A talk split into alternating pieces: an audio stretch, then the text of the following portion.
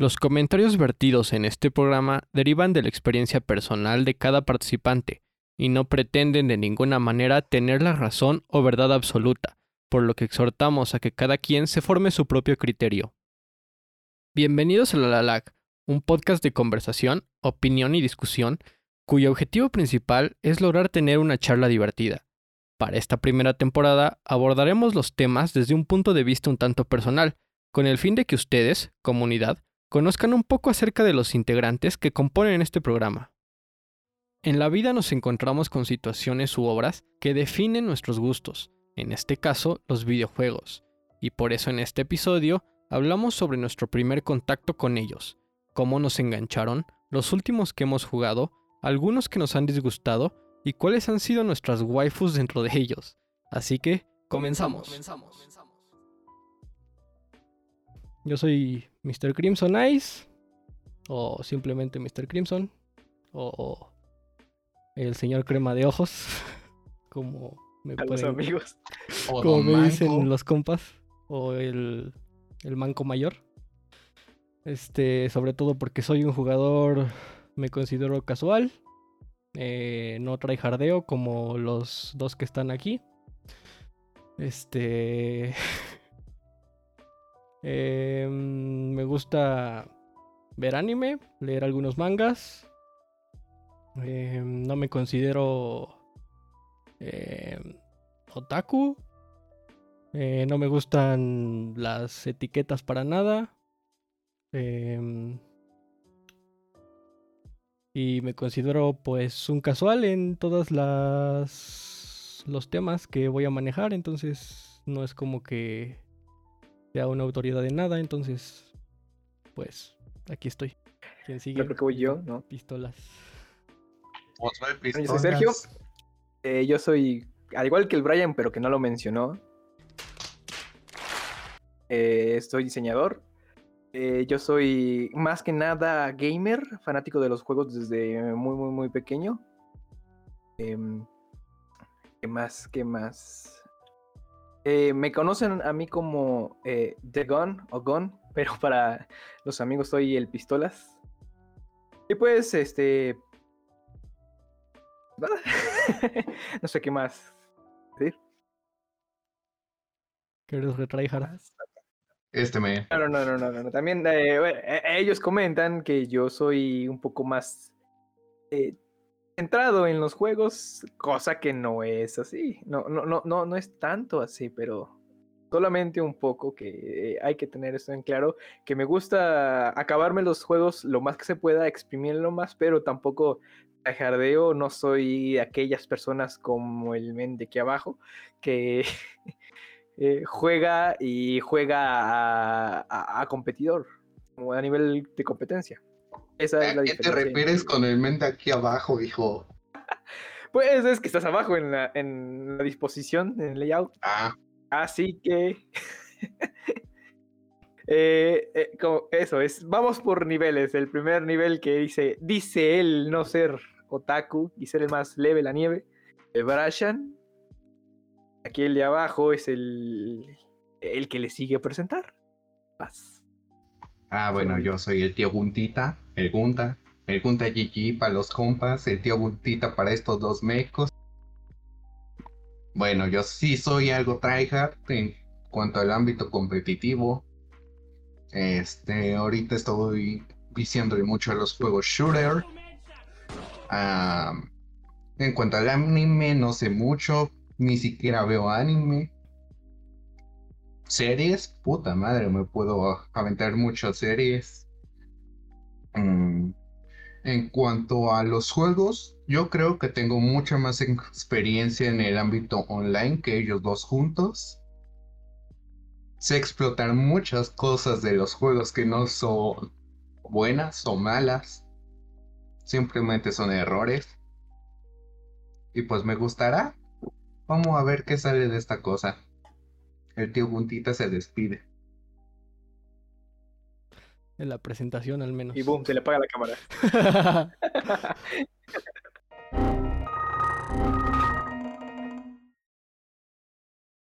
Se Y pum, se desconecta de la llamada y se pone a jugar.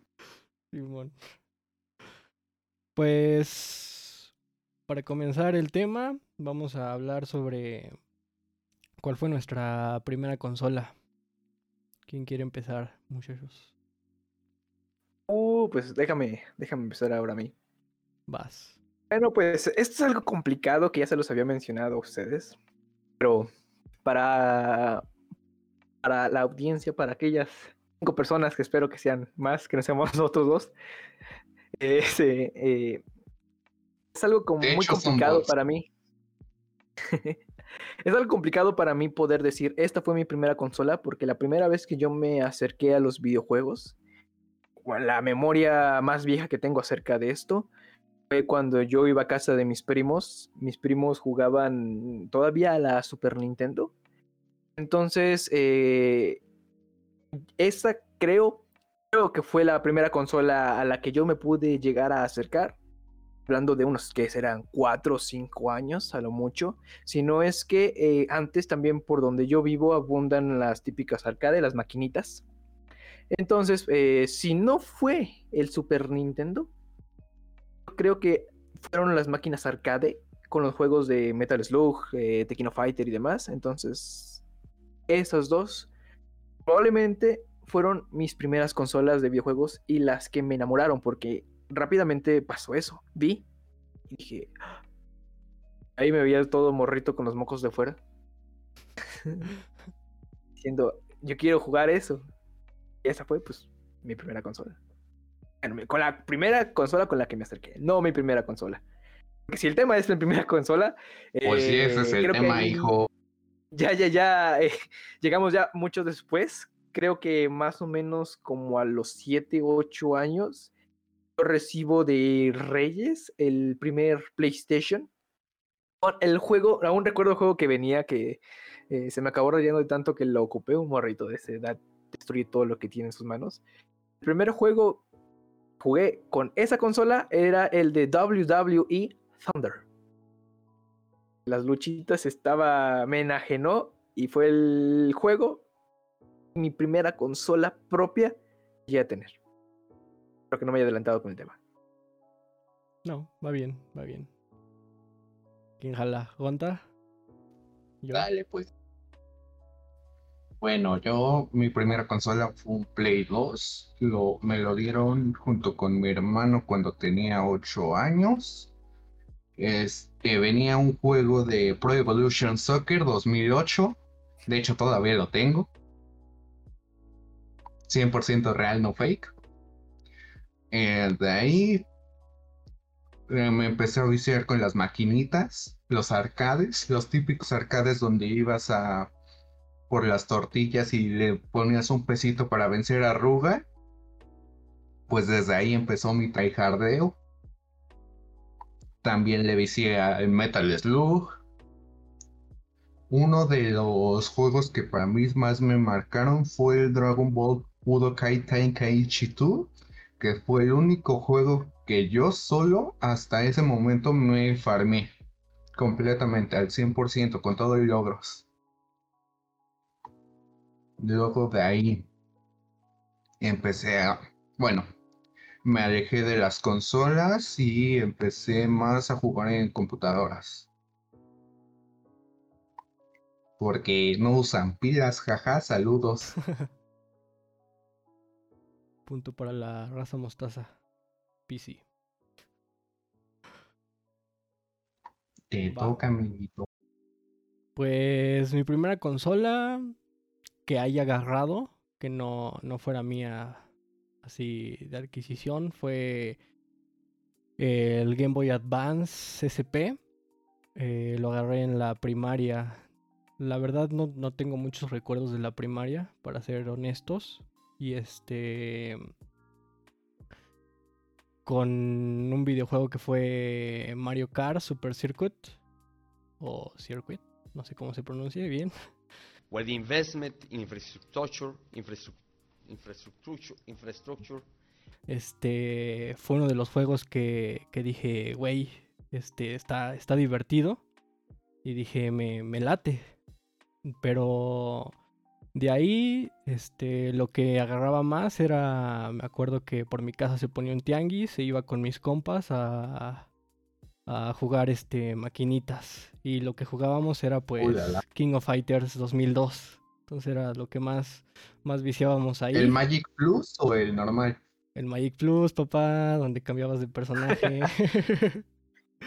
Uh, este, hay que hacer un, un paréntesis ahí para que se vea que hay que marcar esto, que nosotros pertenecemos, aunque no haya una brecha muy grande entre eh, Mr. Crimson y yo, a diferentes generaciones. Él es un año menor que yo.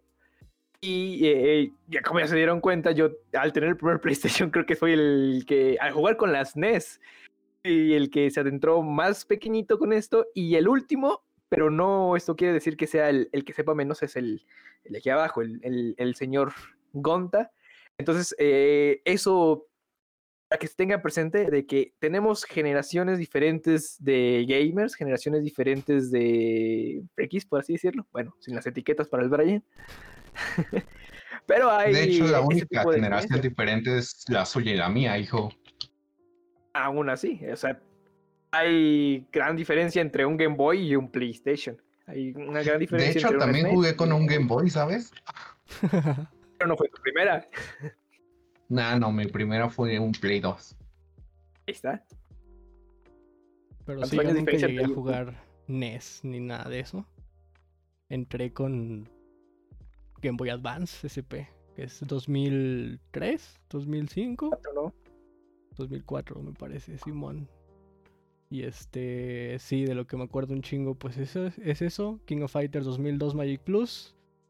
Este, también viciar en en el mercado en los locales estos donde rentaban Xbox y el auge era GTA San Andrés y los trucos, papá. Uy, los GTA. trucos que te los sabías de memoria y invencibilidad y sacar el, el jet. Era, era la ley. Yo todavía me sé algunos trucos. Eran, eran las escrituras sagradas. A ver. Era Creo eso. el- yo también lo recuerdo. Ajá. Simón. También era ir a jugar Halo en multijugador y este a matarse los unos a los otros. Em, ¿Tres? y mi Simón Halo 3.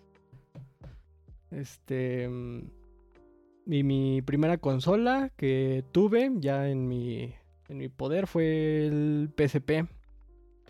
Y de ese pues no, nunca la, la pirateé porque nunca he sido de los que piratean sus consolas, la verdad. En primera porque pues no, no sabía cómo hacerlo y me daba miedo meterle mano y que se quedaran briqueadas. Y este, y pues me daba miedo pedirle a pues mis papás de, oye, este, quiero que me pirateen la consola, ¿no? Entonces, este, pues era pues apegarte a los juegos que podías conseguir originales pues como no había pues mucho varo, pues era uno o dos. Y si alguien tenía un juego o tenía la misma consola, pues era intercambiar juegos, ¿no? Y pues... Prestarlos. Exacto, prestarlos y luego no te los devolvían. Y este... Te los devolvían rayados. O te los devolvían rayados. O sin caja. ¿No? De plano ya no te los devolvía. Exacto. ¿En caja? ¿Te dan devuelto? ¿En serio sin caja? Simón, los dabas en caja y te los devolvían sin caja. Y este... Eso es pasarse ¿para de ver. Sí. eran amigos gachos, eran compañeros gachos. Toma, y, ten- y di que te fue bien. Toma tu disco ahí todo mordido, roto. Simón. Ojalá. Este. mm, Y pues. Me acuerdo que mi consola venía con Batman Lego. Y fue de los primeros juegos que me pasé al 100%. Entonces. Creo que es este. Como otro temita ahí. Que fue del primer juego que me pasé al 100%. Fue Batman Lego para mi primera consola. Así fue. Uy. Si hablamos de juegos que nos pasamos al 100%, pues yo creo que hasta ya más viejos ahí ya. Ay, de la primera consola, hijo. No, pero de las primeras veces en general. Para hablar de nosotros y poner así de ¡Wow! Eso es más complicado. Si vamos Espera, si me acuerdo de los primeros juegos que jugamos. ¿Cuál fue tu primer juego que jugaste? el mío, El, el tuyo. Ajá, el primero, el primero. el PES 2008. Ten en cuenta que a mí no me dejaban jugar, a mí me mandaban a jugar afuera. Eh, sí, también es- eso es completamente diferente. Uno de los primeros juegos que llegué, que recuerdo haber jugado, estaba el de. Igual, como era muy pequeñito, para las NES, o era Robocop, o era el juego de Aladdin, Mario Bros, o uno de las tortugas ninjas, el de Teenage Mutant Ninja Turtles Into the. Aguanta, no sé ¿Aladdin qué. tiene juegos? Simón, y es de los mejores, catalogado como de los mejores. Para la Dreamcast, creo que salió. Creo que era para la Dreamcast. Hasta contó con el apoyo de los mismos animadores de, eh, de Disney. Guau. Yo me lo jugué para las para NES. Nunca no no- la pude acabar. Ese nunca me lo nunca me lo pude acabar. Hasta creo que 20 años después, el de. El de Aladino me lo llegué a acabar, pero ni. El de Robocop también me lo acabé. Pero 20 años después, el de. Pues, ¿Cuántos eh, años tienes, men? Pues digo que jugué como a los 5 años, 20 años después. Este edad. men, Eh, los que sí no me he acabado y que nada más he jugado las este, primeras misiones y que es un sacrilegio para todos aquellos que se hacen llamar gamers, pero que creo que no soy el único que comete el mismo pecado, es el de Mario Bros. Ese sí ¿Cuál, nunca me lo llegué a 64? acabar. No, no, no, o sea, Mario. Bros, el primer juego de Mario Bros en, en plataformas eh, de las NES. Me van a No hablo de. Donkey Yo Kong, no lo hablo he de- jugado. No, no, no. No, los nada. Mario yo sí me los pone, pero no Ah, el es primero. Yo no he jugado. El primero, Salvo el Super Mario World. El de la, la Game Boy Advance, pues. Que es creo que el 2. ah, pues es el, creo que el, rem- Es el 3, no, es el rework. 2. El 2 es el, Ujú. ajá, del 3. Solo ese El del jugado. 2 es este como de lin- en lineal. Ah, yo no he jugado. es- No lo he acabado, que es creo que pecado. Los tengo por ahí y siempre los digo, ah, los voy a jugar, lo voy a jugar. Pero Por nunca dos. le he dado. No sé. A pesar de que de es un videojuego viejo, no he envejecido mal, no he envejecido mal, solamente son las ganas de no agarrarlo o la flojerita que te da. Por ver, tener tantos juegos en tu catálogo que ahí que dices, ay, que voy a jugar. Pues Mario Bros. no. Mijo, yo tengo mi. Literalmente tengo un chingo de juegos en el catálogo. Por dos. Vemos. En el tintero. Por jugar, ninguno. en el tintero la mayoría. Bueno, ah, hablando de, estos jueguitos, eh, yo recuerdo que el, primer juego que, me enganchó en este aspecto fue Robocop. Yo de pequeño era un niñito que eh, todo lo que veía lo imitaba. Veía de vaquero, se disfrazaba de vaquero. Veía de policía, se disfrazaba de policía. Agarraba sus pistolitos de juguete y empezaba a hacer piu, piu, piu a todos lados. Entonces, el juego que realmente me acaba de enganchar ya de pequeño para enamorarme fue el de Robocop y el de Aladdin, pero eso es un poquito menos. Pero ya después, no sé si a ustedes les pasó que se alejan un poquito de estos gustos, hablando, no sé, de, juegos, anime y demás. Pero un momento en que, en, que dejan esas cosas a un lado y lo vuelven a retomar, ya pasando un par de años, y que retomándolo les pega con más fuerza. No sé si, si les llegó a pasar a ustedes. Cuando a mí me pasa esto con los videojuegos, el juego que a mí me eh, engancha con más fuerza y el que me dice yo me enamoré de los videojuegos gracias a este juego es el de Halo 3. Halo en general, pero Halo 3 es el que me acaba de enganchar. Juego Halo 1 cuando eh, estoy todavía pequeño, lo veo en la, aún recuerdo esa, esa historia, lo veo en la Plaza de la Tecnología y veo como un personaje se está moviendo y apuntando para todos lados y veo una gama de colores, veo una paleta cromática de verdes, de azules, todo radiante porque estaban jugando el segundo mapa.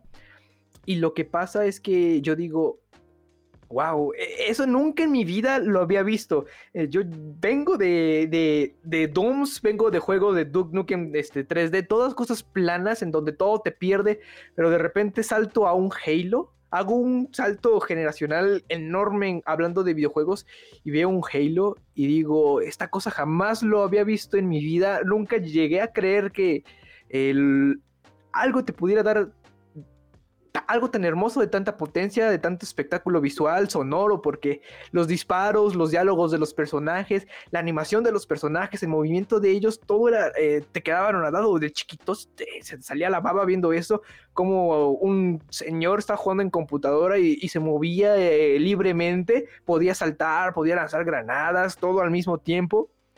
Y en lo particular, Halo, la saga de Halo fue el que a mí me, agarra, me enamora y me dice, de aquí soy. Y tanto es así la fuerza de este, de este videojuego, que no solamente me engancha en los videojuegos, sino que me engancha en el querer crear videojuegos. Eh, yo como diseñador, en parte, quiero ser un modelador 3D gracias a Halo, porque en la secundaria cuando todo el mundo te bulleaba, te, te, escondías, te refugiabas en los videojuegos y gracias a Halo yo pude salir adelante. Entonces es un enganche emocional y algo que le debo a los videojuegos. Y gracias a Halo me ayudó a salir adelante. No sé ustedes si tienen algo, una historia, una historia así. Que llega el Kokoro. Mm. O que digan, este fue el juego que realmente me enganchó a los videojuegos que quiero, que me, que me hizo cambiar de, de parecer. Me enamoró por completo. Es que un juego que le haya invertido tanto tiempo, lo único que se me ocurre es algo. No, no, no, no, no que hayas invertido en tiempo, sino que te haya dado un golpe, que te haya dicho esto es para ti. Splinter Cell. ¿Por qué? ¿Por, ¿Por qué? Porque básicamente yo de niño soñaba con dedicarme ya sea policía o detective. Me encantaba mucho el ámbito de las armas. Por ejemplo, en Splinter Cell podías abrir las puertas con ganzúas. Mm, también le invertí tiempo con mi hermano. De hecho, mi hermano lo compró. Y yo se lo robé. Jaja, saludos. Pues sí, básicamente sería uno el juego que me hizo meterle tiempo y no perder el gusto a los a estar tanto tiempo jugando. Actualmente el juego que me hace sentir así, ya lo conocen, es Paladins. Llevo alrededor de 2.300 horas jugando. Ahí he conocido grandes amigos. Este, de hecho, un torneo semiprofesional que jugué con mis amigos y mi hermano, quedamos en semifinales. Y sí, pues Splinter Cell fue un parteaguas, ya que desde ese entonces empecé a jugar mucho shooter. Mucho, mucho shooter. Ya sea en mundo abierto o como Counter-Strike que es un mapa cerrado. Pero tiene que ser de mucho sigilo. ¿Tú, Mr. Crimson?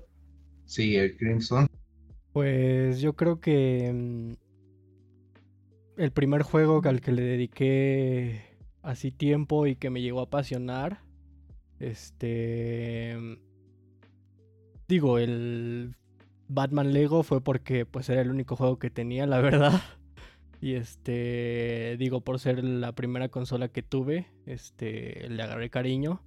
Pero sí un juego que dije, güey, esto es fascinante, la historia se me hizo eh, buena. Y dije, la historia me intriga y lo voy a seguir jugando. Fue creo que Alice Madness Returns.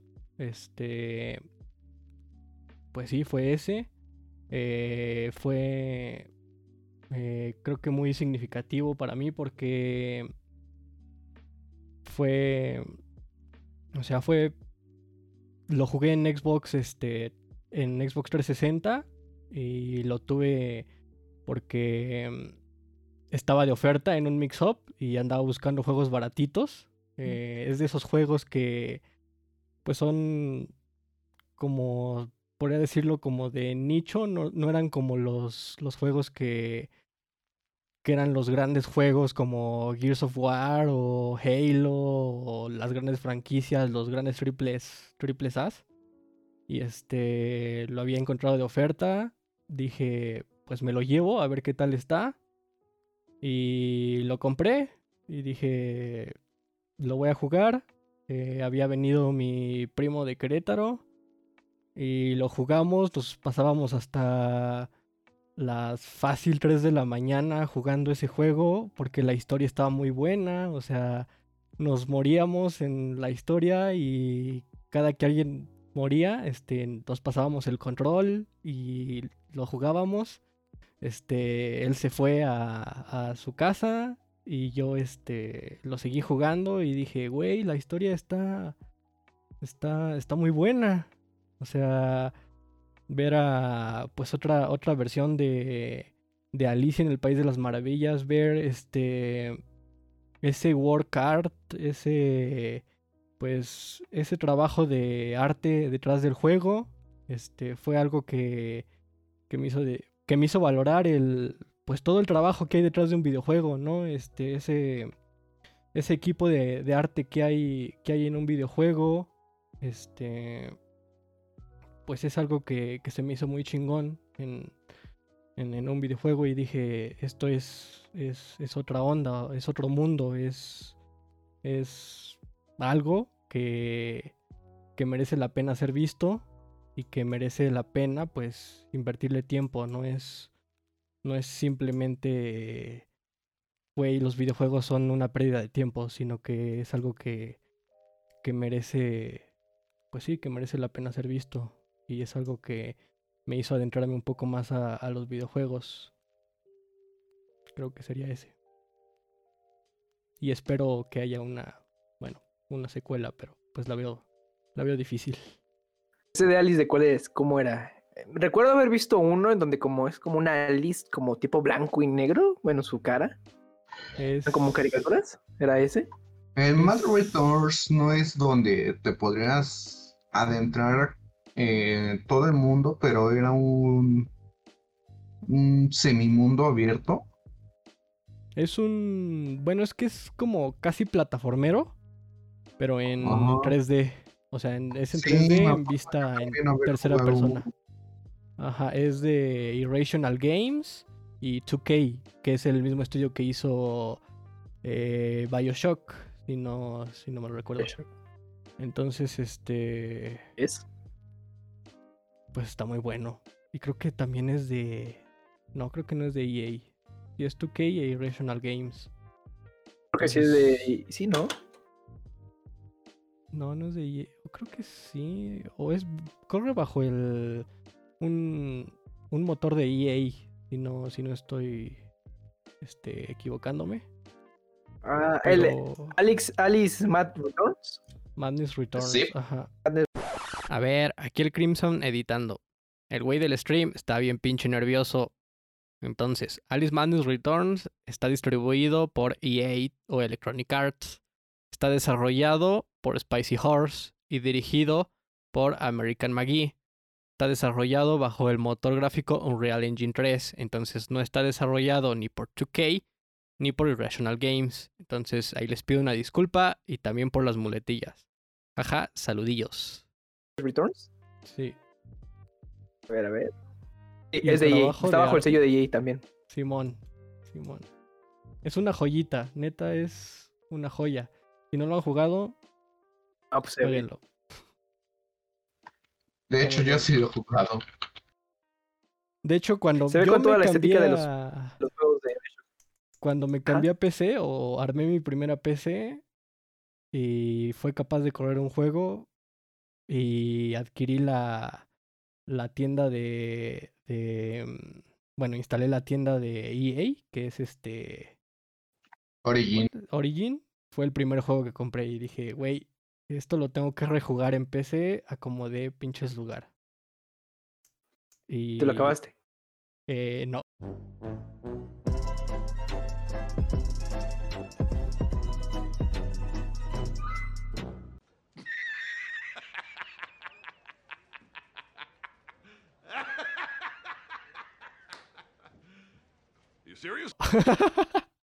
Digo, ya lo había acabado en Xbox.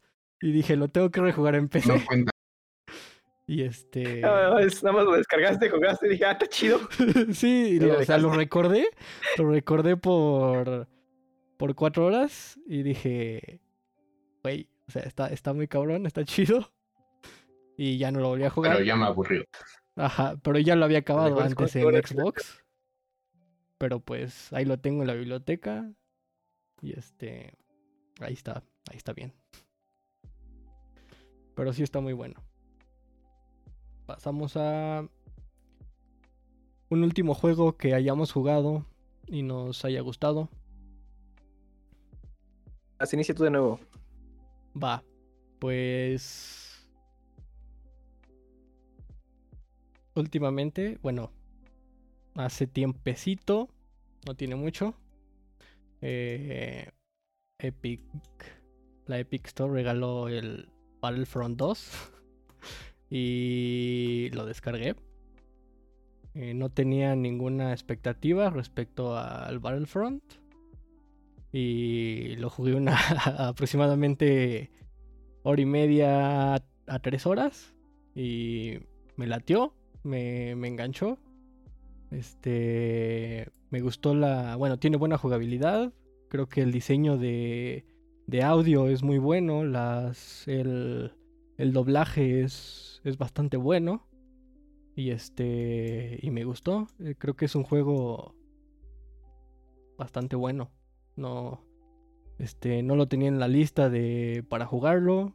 eh, me sorprendió bastante. Y este, creo que es el último juego que he jugado y, y me gustó. A ustedes. Mm. El Pues último que juego que haya jugado. Continúa, Gunta, continúa. Mm, Pues ahorita estoy jugando mucho Fortnite, básicamente porque es- puedo jugar con amigos que había perdido contacto hace tiempo, porque básicamente no tenían los mismos juegos que yo. Ellos son de consola, como ya saben, como ya sabrán, yo soy de PC. Entonces, esto me ha permitido volver a acercarme a amigos a familiares porque de vez en cuando lo juego con mi primo. Y entonces, pues le di una segunda oportunidad a Fortnite. Porque al inicio no me había enganchado. Entonces, las skins mm, sí me gustan. De hecho, me compré el pase para así obligarme a jugarlo y no tener que desinstalar otra vez. Y hasta el momento me está gustando porque está sacando el lado más tryhard de mí. ¿Tu pistolas? Uy. pues yo ahorita, que creo que con esto vamos a también abrir más la plática. El último juego que estoy jugando, que de hecho hasta hace no mucho lo dejé jugar un par de horitas, fue el primer juego de The Witcher. A continuar, conocer un poco más Sí. acerca de la historia. Entonces, pues, uy, les puedo platicar mucho acerca de este juego. No lo he acabado, desafortunadamente es un juego bastante largo, de cinco capítulos cada uno y pues misiones secundarias y demás. Al ser un mundo abierto, juego de mundo abierto, entonces se hace más complicado avanzar, no te lo puedes acabar en, en uno o dos días como yo creí que podría hacerlo. Pero eh, me ha estado sorprendiendo. Mm, Sí, me, sí, me sorprende y me entristece al mismo tiempo. Llega un punto en el que me sorprende lo que, lo que han hecho y después digo, oh, chales, no hicieron algo chido aquí. Porque por, bueno, hablemos de esto un poquito más a fondo. Es un juego ya viejo, como de unos 10 años, un poquito menos de, de haber sido lanzado. Entonces se ve algunos temas que, hay en la, que hubo en la época. Como por ejemplo, es un mundo abierto, pero hacer un mundo abierto hay ciertos lugares en donde te llevan de la manita por dónde llegar y demás. Entonces te dicen, nada más puedes ir por acá. Y no te dan este, opciones de, de mundo abierto para llegar de cualquier lado. Y por ejemplo, otro de los errores que, se, que llegan y que son error con, con respecto a los juegos de, de la época es como todas las texturas son iguales, es una piedra con la misma piedra repetida 20 veces, una casa con la misma piedra repetida 20 veces, tú ves el todo igual. Entonces, cuando sales de una casa, dices, ah, chis, ¿ahora dónde voy? Voy para acá, voy para allá. Entonces, el mapa no es tan intuitivo de estar, eh, de, seguir. Pero eh, del otro lado de la moneda, encontramos la historia. La historia desde un principio te llega y te, te atrapa y te. Yo que jugué el, primer juego de The Witcher y que estoy leyendo los, juegos de, los libros de The Witcher, aparte de la serie que ya la vi, eh, todo esto ya parece que está bien pensado. Pensaron muy bien la manera en que lo iban a estar llevando el videojuego. Entonces eh, te sorprende eh, cómo es que el mundo que crearon tiene vida con respecto a toda la historia que va detrás de él. Porque, por ejemplo, no solamente es matar a un monstruo, sino que es conocer al monstruo. En el juego te ponen, te, ponen la, dinámica que es que tienes que haber leído un libro acerca de ese monstruo o de acerca de esas especies de monstruos para poder desollarlo y así aprovechar al máximo todos los ingredientes que te dan, las garras, su cabeza, la sangre, bla, bla, bla. Entonces, eh, en algunas partes te describen, hay, una historia, hay historias pequeñas en los mismos libros que encuentran que te dicen esto es así y así, así, así, y esto va de esto, va de esto, va de esto, y te, dan, te narra la historia desde otro punto de vista, porque de alguna manera es algo tan complejo que no puede, que es lo que me sorprende, cómo pudo haberse metido en un videojuego. Hablamos de clases sociales, hablamos de, de racismo en, en ese mundo por la discriminación que se lleva hacia otras especies, humanos, no humanos, eh, monstruos. Entonces es un juego con bastantes, eh, bastante carnita, que a pesar de las limitaciones de la época, estuvo muy, muy bien llevado. Pues ese es el último videojuego que jugué, The Witcher 1, en Steam. Steam. Pero, por ejemplo, en lo gráfico no le podríamos pedir mucho porque no tenían un motor gráfico tan potente como nosotros tenemos ahorita, el Unreal Engine 3. No, no, no, no, no es eso, sino que hay videojuegos ya para la época, fue en el 2007, salió el 2007, años, chales. Eh, entonces, eh, se ve, a lo que me refiero es que como todo se ve plano, te llegas a perder. No hablo de, gráficos en donde se vea el mapeado del mapa hasta la infinidad, donde se vea neblina o partículas, sino cosas, eh, por ejemplo, de la texturización eh, de cada uno de, los artículos que ves. Te pierdes, el, todo el piso es igual. Eh, algo que sí también me, me es triste es que no hay gesticulización de parte de los personajes y se ve mucho eso entre, eh, entre historias creadas con eh, eh, motion graphic, ¿cómo se llama? Este, de movimiento, captación de movimiento. Motion graphic. No, no, no, de este captura de movimiento, captura de movimiento. Lo he hecho con captura de movimiento y se ve hecho lo que no es captura de movimiento. Entonces ves a un personaje no hablando, oh, estoy muy, pero muy asustado. ¿Qué hacemos, Geralt? No lo sé. Es, vamos para allá. Así. Ah, sigue, porque tengo mucho miedo. Entonces, a eso es a lo que me refiero. Y, algo también que va ligado a esto mismo de la expresión de los personajes es la traducción. Se ve que es un juego viejo, su traducción en español se ve, a, comparándolo con el, último juego de la saga, en donde el personaje ya se ve, el, el, que presta la voz, ya se ve como si fuera el personaje, se escucha como si fuera el personaje. Pero cambiando al, al español, ahí sí es una... Sufre, sufre muchísimo. Ya saben cómo son las traducciones al español España, en donde sí no hay mucho Ay, sí es triste. Ahora, eh, combínalo con las dificultades de la época, en donde no había mucho, eh, no se exploraba mucho las expresiones de los personajes. Y un mal casteo. Tienes a un brujo que es, está en forma, joven, no joven de los 20 años, sino joven atlético, Lo pones a hablar con esta voz. Oh, chaval, te he encontrado. Qué bueno que lo has hecho. Ahora, acompáñame. Vamos a hacer el frutifantástico. O sea, rompe por completo con todo el ambiente que está generando. Y, en inglés pues tampoco es como algo muy ajeno. Se ve que estaba en pañales la, la puesta de voces. Pero eso sí es algo que, que fue fatal, fatal, fatal para, para el, el- juego cuando se juega doblado. Y eso es, es, este, pues algo que se está, que ya en la actualidad estuvo eh, corrigiendo con la mayoría del- de las cosas de doblaje para videojuegos. Con las cosas de, volviendo otra vez a la parte gráfica, ya puedes reconocer una calle de otra, no como, no sé si llegaron ustedes a jugar los juegos esos de laberintos en 3D, No. donde realmente te perdías, o juegos de Doom, que no sabías en qué pasillo Sí. estabas, porque todo Sí, estaba igual. Eso es, es a lo que me refiero, todo era igual, no sabías en qué, en dónde estabas.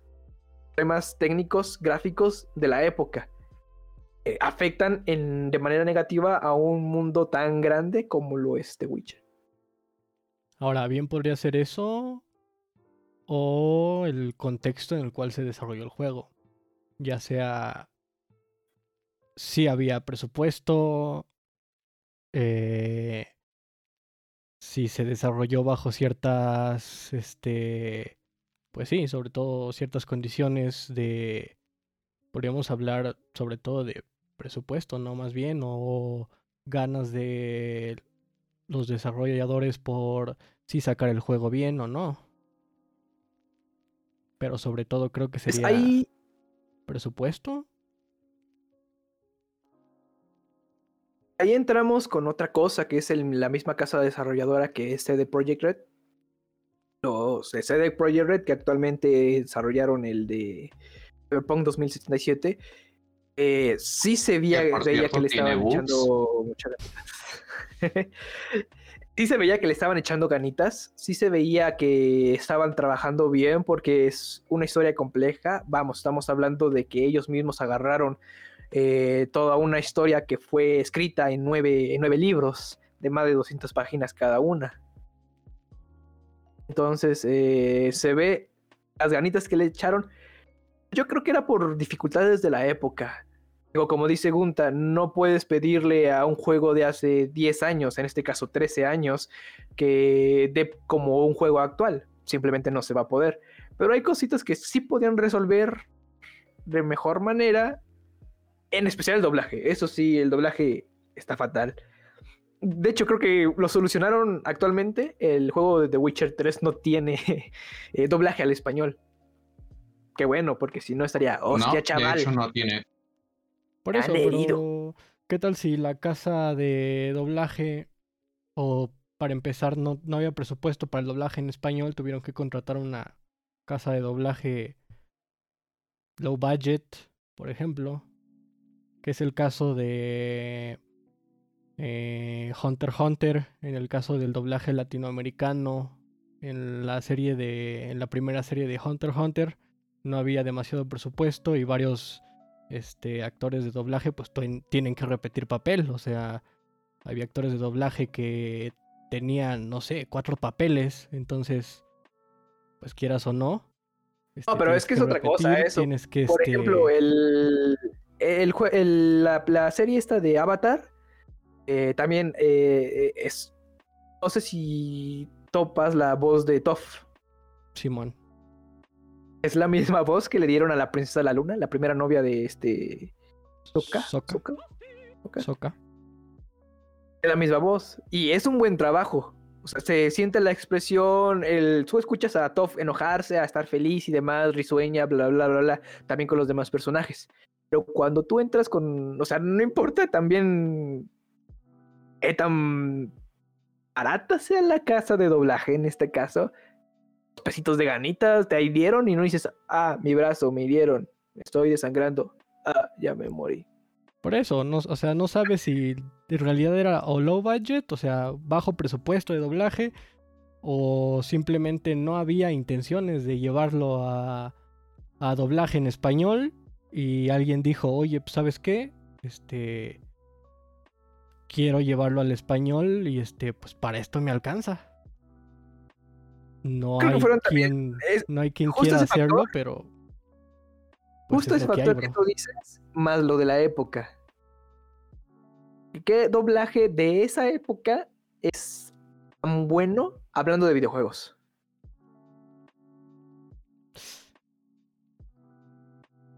No, sí. no, no tocando series, no tocando películas, sino de videojuegos. Inclusive, no sé si llegaste a jugar Halo 2. Hablaban muy mexicano. Ajá. ¡Me lo han dejado para el arrastre! pues tiene, son- es un doblaje malo, que a pesar de que pueda tener una casa eh, muy grande, es, es un doblaje malo de la época. Porque así pasa con varios videojuegos. Y lamentablemente no es por echarle nada a- al doblaje español, pero pues sí, se enfatiza más en el doblaje español. De hecho, es más por estereotipos. En ese momento se manejaban más estereotipos. Mira, no le pasó nada, lo salvó la Virgen de Guadalupe. No es que el doblaje sea malo, sino que lo hacían como una forma en general. ¿Has visto cómo marcan a México un lugar desierto? Desértico, Sí, pues realmente sería así. No, pero eh, en, la cuestión de Witcher simplemente no es que pongan estereotipos, es que no tienen expresividad. Pero eso es debido a la grabación del movimiento. Y eso es porque se le mete más... Se... Ahora sí que tuvo un incremento en la tecnología para poder llegar a hacer eso. Ahorita lo hacen mediante no. sensores. Sí. No, no, no, no, no, no, no, no. Es que una cosa diferente es que el personaje no se mueva y otra cosa completamente diferente es que el que presta la voz no le ponga el sentimiento de lo que está viviendo. Porque igual bien puede ser Ajá, hablando de sí. animación, bonitos chinos, y, y, tú escuchas a, Gohan gritar, este, ¡ah! ¡ah! con toda su alma y tú sientes, hasta tú mismo sientes cómo te transformas en Super Saiyajin.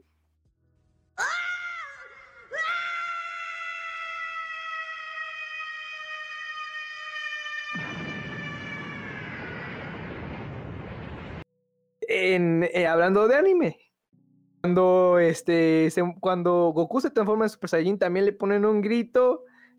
Tú mismo sientes ese, ese dolor. El mismo Goku cuando se muere el Krillin y explota. Sientes el, el- el dolor de, de- de- de la desesperación que, que sale Krillin. Pero en cambio en The Witcher, oh, me han herido. O sea, compa, te, te lastimaron. O sea, Los personajes. Los personajes tienen reacción facial. Porque eso también podría ser. Porque si no, no, no, no, pero tendría que eh, ser un no, movimiento pero- muy plano. No, eh, pero obviamente pues tampoco puedes poner el de, oh, me hirieron. Y lo que, y Es lo... que también depende mucho del juego. Si es plano, como que para qué realizar una expresión que no denotaría sufrimiento en el personaje, nada más sería como de, ah, me dieron. Sí, sería contraproducente entonces lo que en todo caso ponerlo, pero Sí. creo que eh, eh, tomando por ejemplo el caso de Halo, que también no había expresividad en los gestos, los diálogos los ponen este eh, enfatizados en la emoción en la que está. Pero no, este, aunque los gestos no se, no sean de dolor por la tecnología de esa época que no podían hacerlo, el diálogo lo ponen y, y queda. Y eso mismo tuvieron haber hecho en el e- en el The Witcher. Simplemente también por Poner- la época, creo que no había tanta intención de llevar a los juegos, No al confiaban tanto en los juegos. a toda esta industria, a otros idiomas que no fueran de donde salieron. O sea, al anime fuera de Japón, a los videojuegos fuera de, de del lugar de donde de donde nacieron, pues. Entonces, creo que también podría ser otro factor a considerar allí. Aunque también podría ser que por la época no creyeran que realmente resultara y por eso no le echaban ganitas. puede ser también. O sea, no es un proyecto al cual Que- vaya a ser un triple A. O sea, fue. Es un videojuego que es de nicho, pues. O sea. No es como que lo vayan a jugar. La, la gran mayoría sea, sea un super hitazo.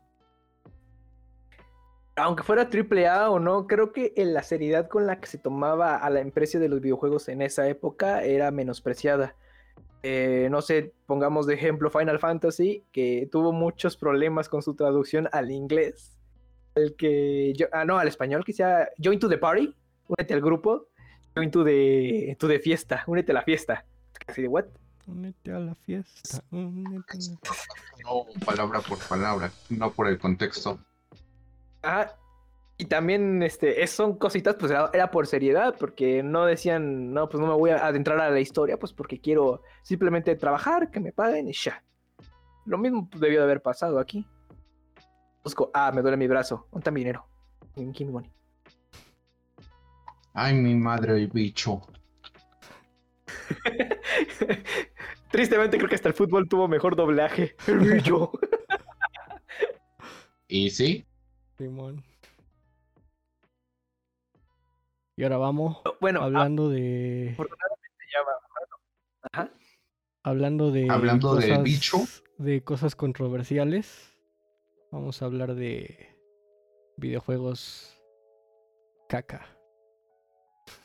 Bueno, no cacas, pero algunos videojuegos que hayamos este, jugado que hayamos considerado o que consideremos pues no los mejores que hayamos jugado.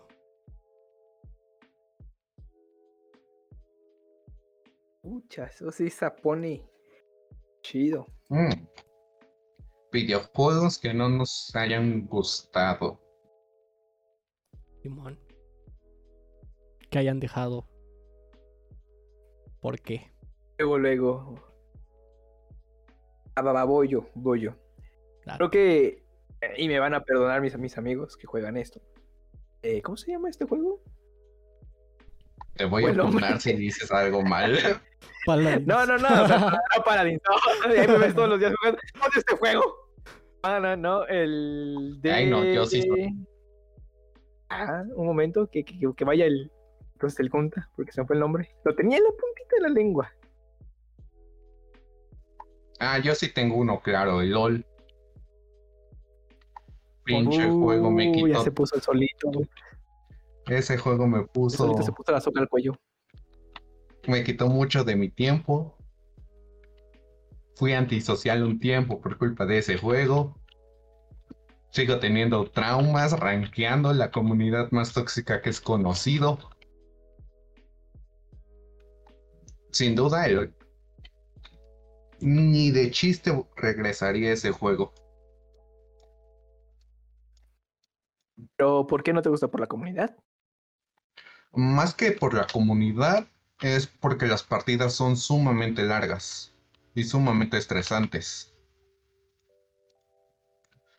Puedes aventarte una partida de 5 minutos, así como una partida de una hora. O sea, verdaderamente al LOL tienes que dedicar tiempo, salud mental, para tener que aguantar todas las veces que te flamean, te llaman inútil y te desean la muerte.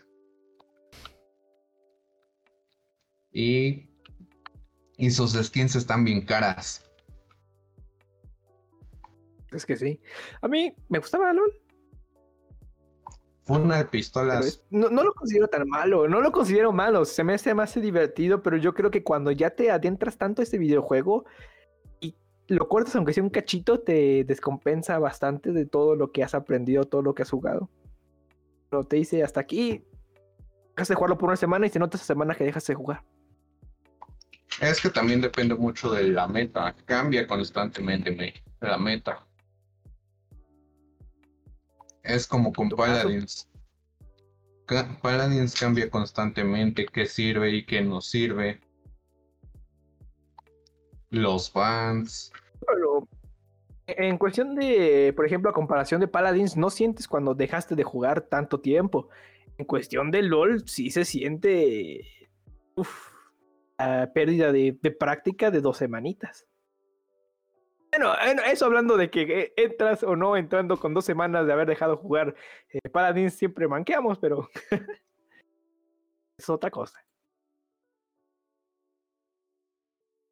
¿Usted, crema de ojos? ¿Cuál, su, cuál fue su jueguito? Pues también jugué LOL en prepa. Lo jugué como una semana y la neta la comunidad también me pareció pues tóxica y lo, lo. Y GG. Pero creo que no, no es este como mi videojuego que haya considerado pues caca. Y creo que no hay en sí un videojuego que yo considere pues así que diga esto es una basura, no quiero volver a jugarlo. Eh, hay muchos videojuegos que, que dejo este, de jugar. Y por eso yo creo que me considero un jugador muy casual. Porque incluso hay videojuegos que me encantan. O sea, que los considero obras maestras. Y uno de ellos es el Breath of the Wild. Creo que ya se los he dicho. Y ahí lo tengo pausado. Este. Por bastante tiempo. Incluso Fire Emblem Awakening. Que me declaro pues súper fan de la franquicia de Fire Emblem. A pesar de que he jugado nada más tres juegos. Y me van a crucificar. Pero este. He jugado este. El Awakening, el. El Fates y el Tree Houses. Y también los considero. Este. videojuegos chingoncísimos. Pero los he dejado pausados. Por X o por Y. Eh, no, los, no los considero juegos malos. Simplemente. Por mecánicas. Este. Los dejo de jugar. Y creo que eso es algo de los videojuegos que hasta cierto punto me, me sacan un poco de quicio. Y creo que ya lo había platicado con el Pistolas. En el caso de Nier Automata, tuve una charla con, con él. Este, que muchos lo consideran em, eh, un, un videojuego, pues una obra maestra. Fue un Game of the Year le dieron este mejor banda sonora eh, por hacer pues lo que ustedes digan pero al menos a mí eh, lo personal hay unas partes en el juego donde la cámara no la puedes mover y en un hack and slash eso se me hizo pues arruinar el juego o sea fue para mí un pecado o sea literalmente me quitó las ganas de jugarlo y lo jugué eh, hora y media, una hora, o creo que máximo dos horas, y lo quité. Dije, ¿sabes qué? Este, esta madre, eh, no, tal vez otro día que tenga las ganitas, la paciencia, lo podré jugar, pero mientras, este, creo que no. Igual, este, el de Witcher, que el señor Pistolas me ha estado diciendo, oye, este, juégalo, juégalo, juégalo. Em, El Pues igual. perro. igual, este, em, lo jugué aproximadamente una hora. eh, fue demasiado para mí. eh, en el caso de el teclado, igual lo podría jugar con control y podría ser otra experiencia, pero al menos jugarlo con teclado creo que que fue demasiado para mí, demasiado este demasiados botones para mi gusto, demasiado este que hacer en el combate, demasiado es, este demasiadas mecánicas para mi gusto, Stop it. Get some help. entonces lo, lo dejé un rato y este lo retomaré cuando el de Witcher 3, hablo del de Witcher 3, el de Wild Hunt.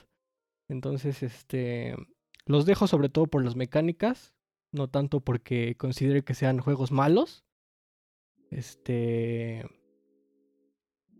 y pues sobre todo por eso, no tengo en sí un videojuego que considere malo, malo, malo para dejarlo y decir esto es una porquería. Pero pues los dejo sobre todo por las mecánicas. Pero pues ahí están en espera de, de que tenga la paciencia y las ganas de, de jugarlos otra vez. Así es.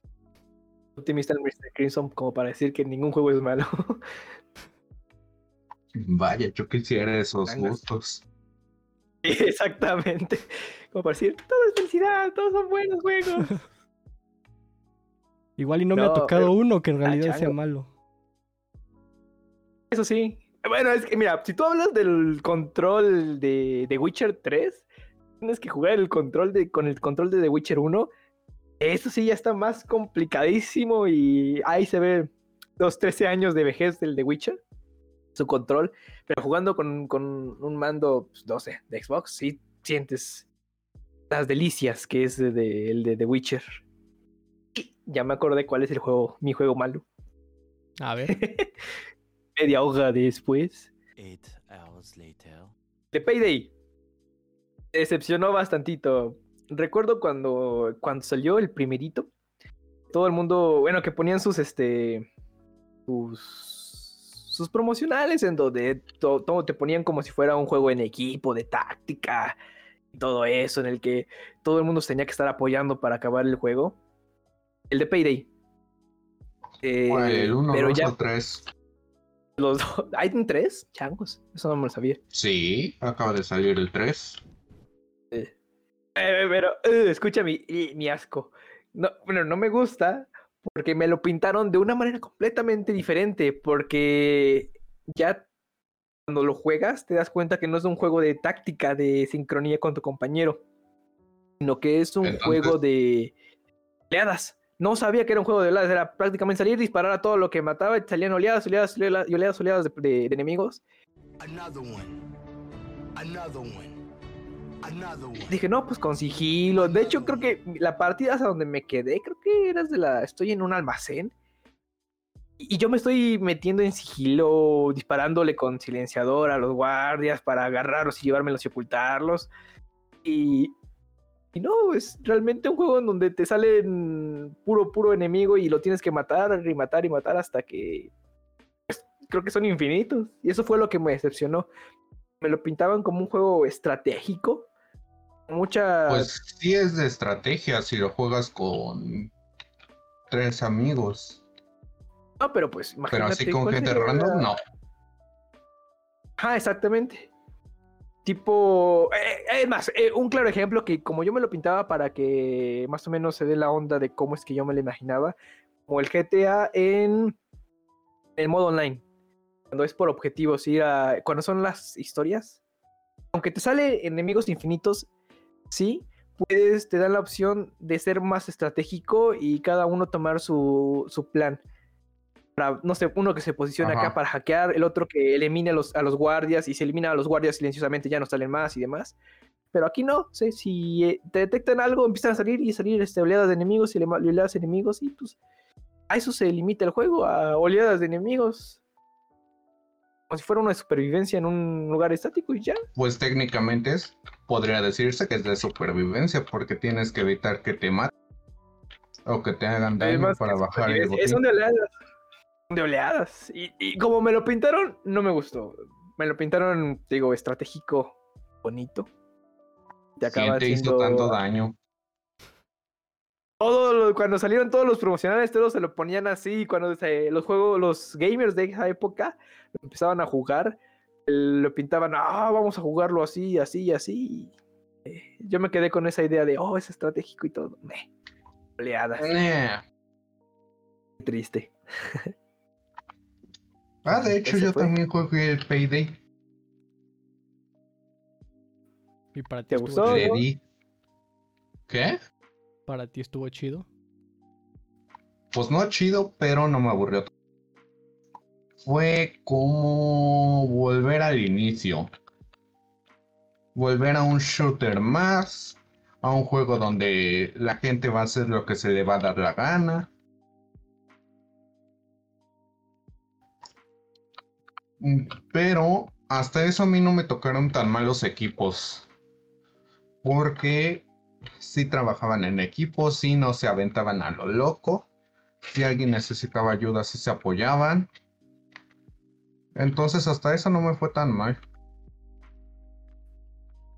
A mí me aburría así que salieron tantos enemigos. De ya me cansé de estar disparando a todo lo que se mueva. Recoger munición. ¿Qué más hago? pues, es- de eso es el juego. Tipo el meme este de, de Timmy Turner. ¿Y dónde está la atracción? Esta es la atracción. ¿Lo estás sintiendo ahora, Don Cangrejo? Literalmente. Eso fue lo que a mí no me gustó.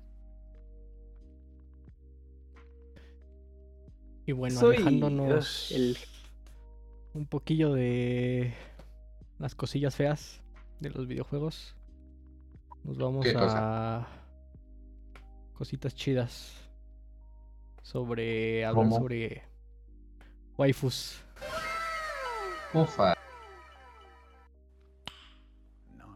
Y hablamos sobre waifus de videojuegos. videojuegos. Simón, Waifus de videojuegos. Vaya, vaya. De hecho, estoy jugando el Genshin Waifus Impact. a ver. Que Ustedes dos ¿cuáles me ganan en waifus esto, ¿eh? En videojuegos. Pues, Te son ríes porque sabes waifus, que es son- cierto. ¿Cuáles fueron sus primeras waifus en los videojuegos? Mm, Ojos bandos. La. ¿Cómo se llama? La esposa de Kun. No me acuerdo cómo se llama. Videojuegos, anime, series, lo que sea. A ver. Por eso es la Milk, Milk. que me la tenía que Ah. tragar hasta en la sopa, en el Budokai. A su mecha. es- Creo que eres la primera persona que escucho que su, su waifu es Milk. Angos.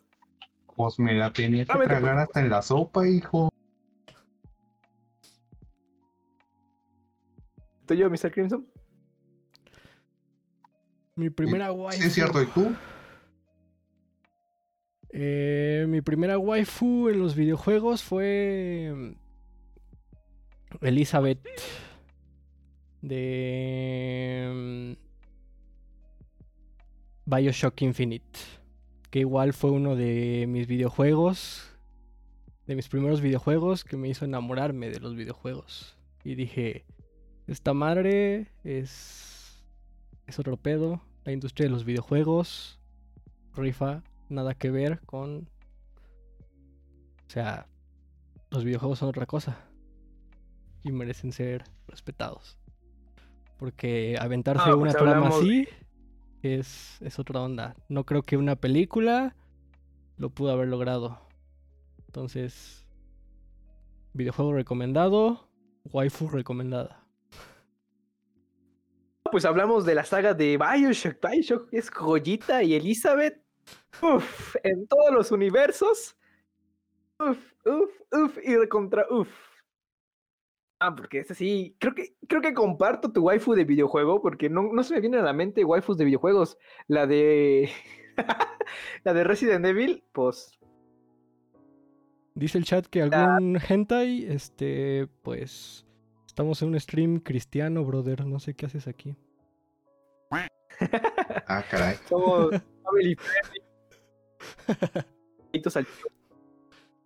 No, no, no, pero regresando al. A esta Elizabeth. Elizabeth es un. Es una joyita de personaje. Creo que. Había visto, había habido chicas en los videos. Ah, ya sé quién podría ser. Y yo creí que ibas a elegirla como waifu, ¿eh? Crimson. ¿Quién? ¿Quién crees?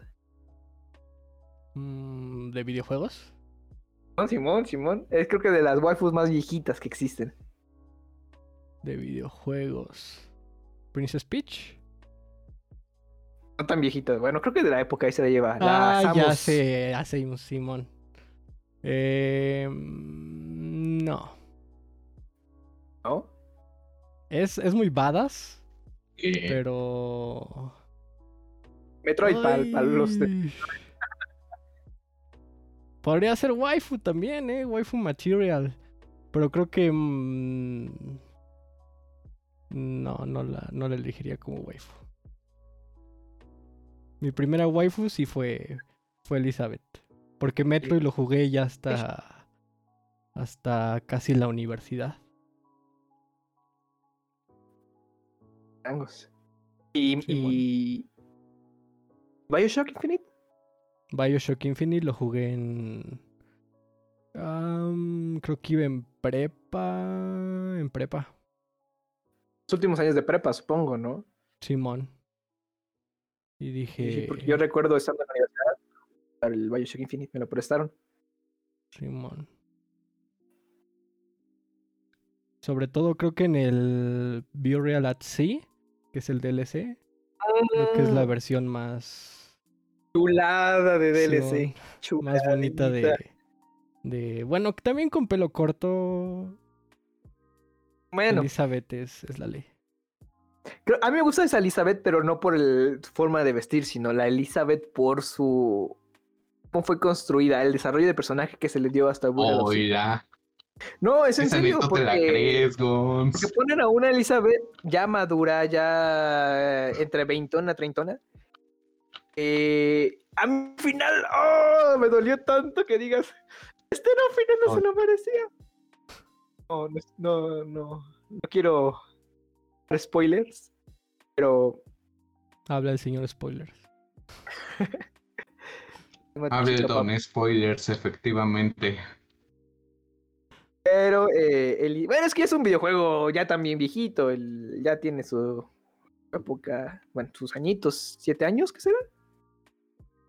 Con Elizabeth acuerdo. acababa de esa forma Mm, y se ve la complejidad de, de toda la Elizabeth en, en sí, en Burial of Sea. Yo creo que es de mi waifus, pero no de videojuegos porque se me hace muy complicado hab- hablar de una waifu en concreto, diferente a la tuya. Creo que eh, yo veo poco anime, que quede claro eso. Eh, he visto unos cuantos y los he acabado, pero no soy, que digamos, otaku como el Mr. Crimson, aunque se niegue de serlo. Ay, sí, Eh, eres taku, hijo. no, yo no. Yo creo que o fue shampoo o hasta la actualidad, o sea, 25 años, te puedo decir que Mekumita Dokoro. O ella- ellas dos, por Ay, la pinche Mekumi. bien bonita, bien... ah, Cabe destacar que ayer el señor Gons no paraba de hablar de la Mekumi. Es rato, es rato verico. Entonces sí confirmo que es su waifu. Esa o Antier. shampoo, era shampoo. Shampoo era también por su forma de ser, la- lo dedicada que era, cocinaba, estaba bonita. Esa sí, eh, pero ella sí por, porque era bonita. Pero Mekumita Dokoro por el desarrollo personal, que, que también me dolió que no se la, la pudieron aprovechar. Tienen la serie de Food Wars. ¿Cómo es en Takataka, Mr. Crimson? Ahora dilo sin llorar. Shokugeki no. Soma. Shekugeki que de, de- no soma, eso. Con pico. Para el que A la madre. Pues va, ya hablamos de waifus. Y no explicaste por qué Milk era tu waifu. Señor Gonta. Pues sí, ya te dije, básicamente me la metían hasta por debajo de la lengua. Y nada más por eso. Sí, Y porque básicamente era un niño sin experto. Ah, no, ya, literalmente el- fue de un videojuego, hijo. Por el Budokai. Ya, El Budokai Tenkaichi 2. va. Y luego de ahí, de series. No se me ocurre nadie de series. De series. Sabes que estoy leyendo tus comentarios, ¿verdad, Gons? que es la Claro. verdad. Series de series. Es una muy buena pregunta de series. Uf, no venía preparado para eso. Ufa. ¿Para qué? ¿qué ¿Cuál es el- la denominación de series? ¿Qué es una serie para ti? Serie live action, o sea, de acción viva. ¿no? Vamos. Eh, Mis primeras, yo creo, yo, yo creo que sería eh, Sabrina la brujita adolescente. ¿La original? What the fuck con eso. La original, la original.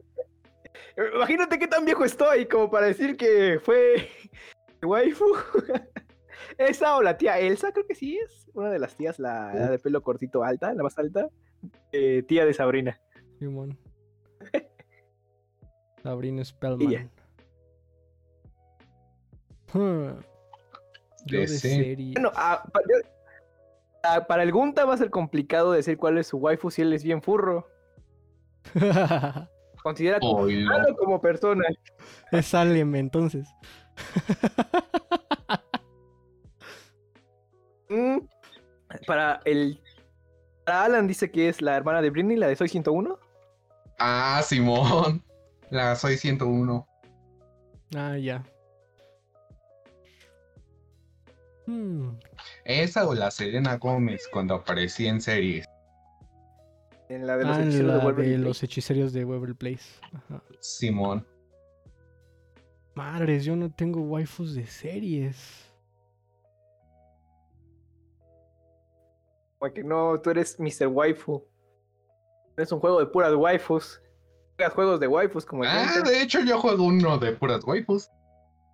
Es que yo soy multi waifus y no. Cerdo. ¿A qué te, ¿A qué te refieres con multiwaifus? Mm. Mala elección de palabras. Sí, O sea, que tengo muchos waifus. Waifu por anime. cerdo por dos. Yo soy un cerdo decente, no soy un puerco. A ver, Se pusieron celosos en el chat, ¿eh? chale. Una waifu de una serie. No, pues se las debo ahí para, para, para el próximo podcast.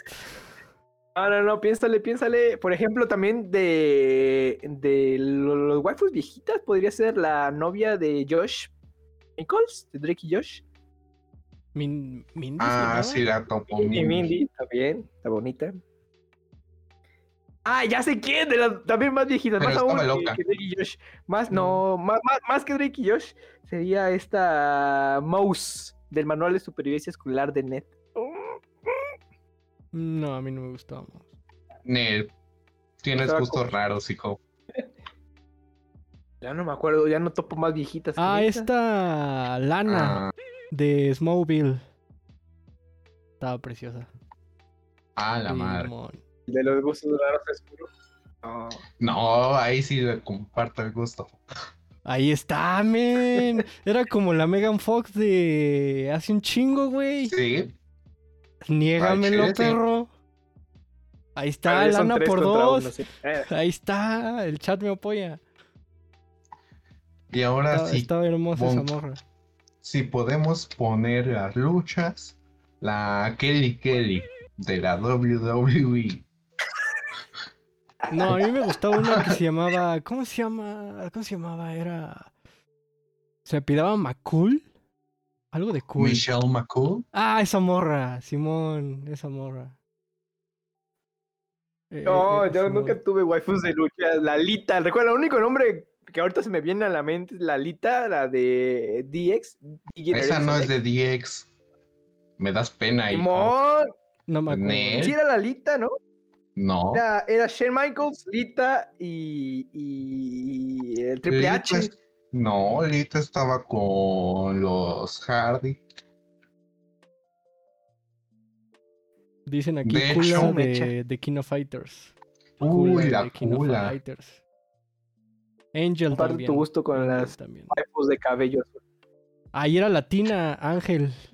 de Güey. Kula era una de los Atena, más Atena, de los Atena era la buena. Ay, claro que no. Nah. Me sabía todos sus combos y no servía de inútil. No hablamos de combos. Los tryhards la, más- la agarraban. Hasta es más, a Atenea me sabía toda su especial completa. No sabes el pedo que es eso. Mai Shiranui se llama también la otra. Que nada más era por las opais. ¿Eso de qué es? ¿Cómo se come? No lo entendería. Ahí la dejo. Los que saben, saben. Uy, no, La, la May también es de Kino Fighter. Es Mei Shiranui. Shiramui, Shiranui. Ah, Simón. ah, no sabía que se pillaba. Que no la quisieron meter a Smash Bros. porque es un Ah, juego para niños. Es un juego cristiano. ¿Qué, qué va a hacer ahí ella ahí? no, no, no. ¿Cuál juego cristiano? Eso lo dijo el vato de... técnicamente sí, ¿eh? Eso lo La dijo princesa el Peach vato de enseña más Smash. que, que May.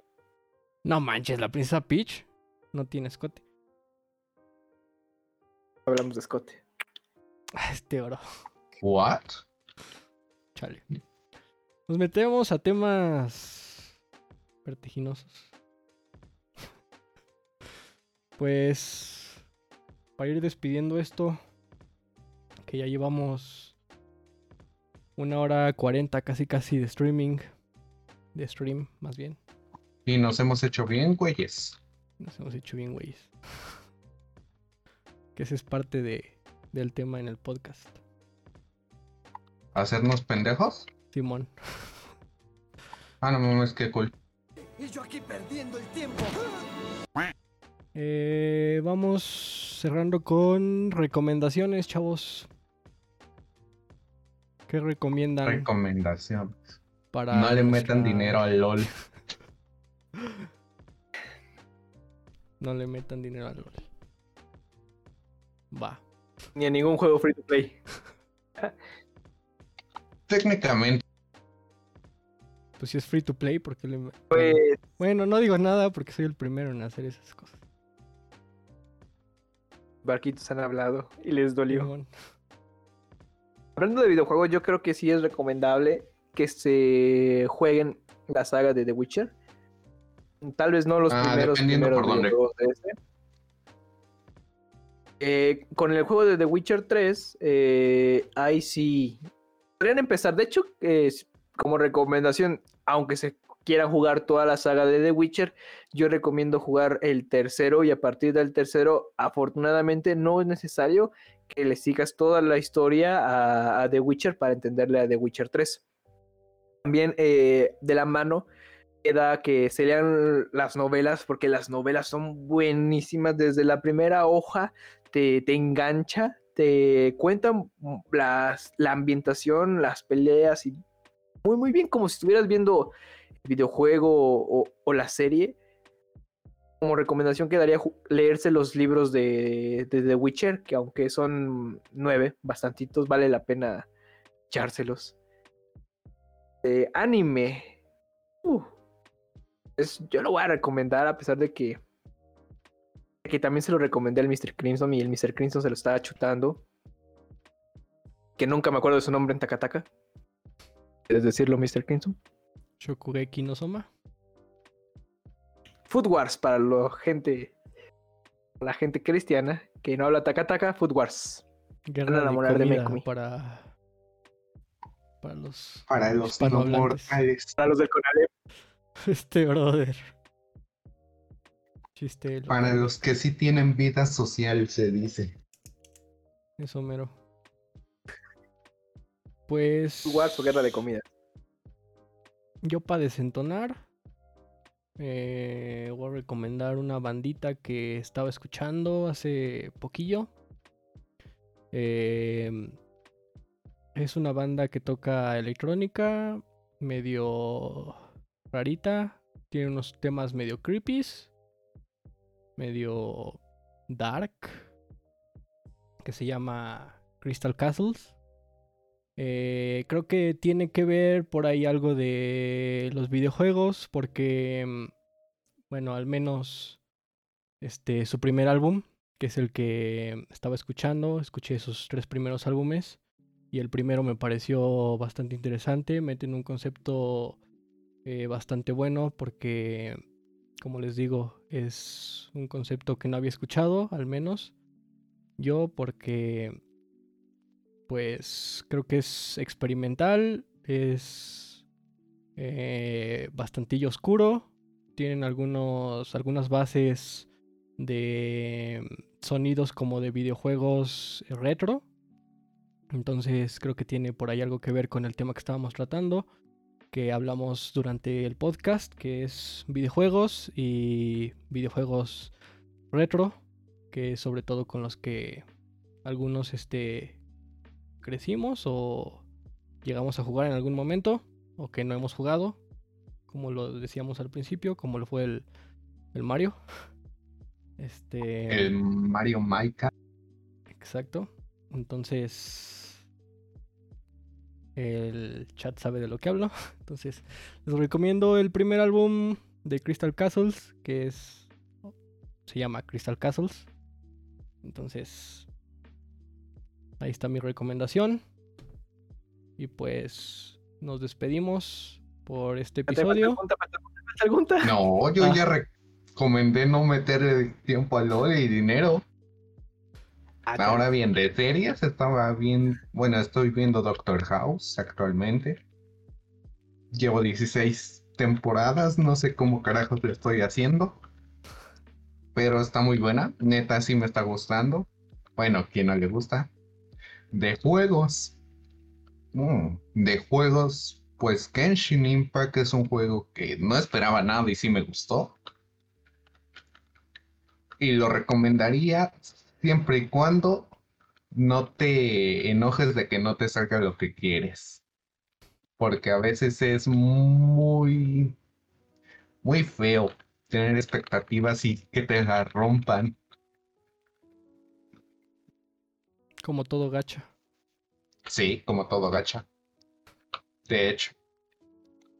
De hecho, eso es lo que me dijo mi carnal. Como todo gacha. Y pues, eh, ¿qué más? Ah, sí. No exploten bugs en Grand Theft Auto. Es que el Sky van permanente. Y más si quieren matar a toda una sesión. Neta, no lo hagan. No les deja nada bueno.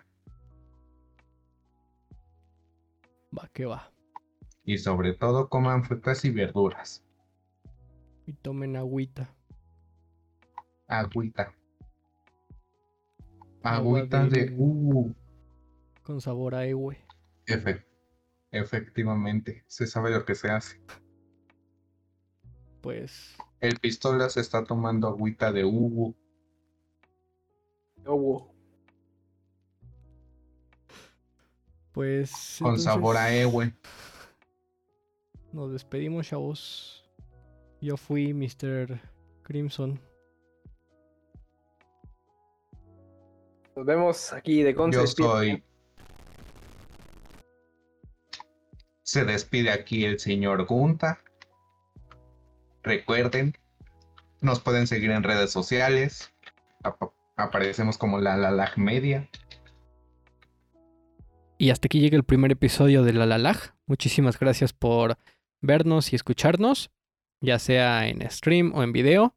Recuerden seguirnos en nuestras redes sociales. Tenemos Facebook, Twitter e Instagram. Ahí estaremos posteando algunas cositas que se nos hicieron graciosas durante el stream, algunos highlights.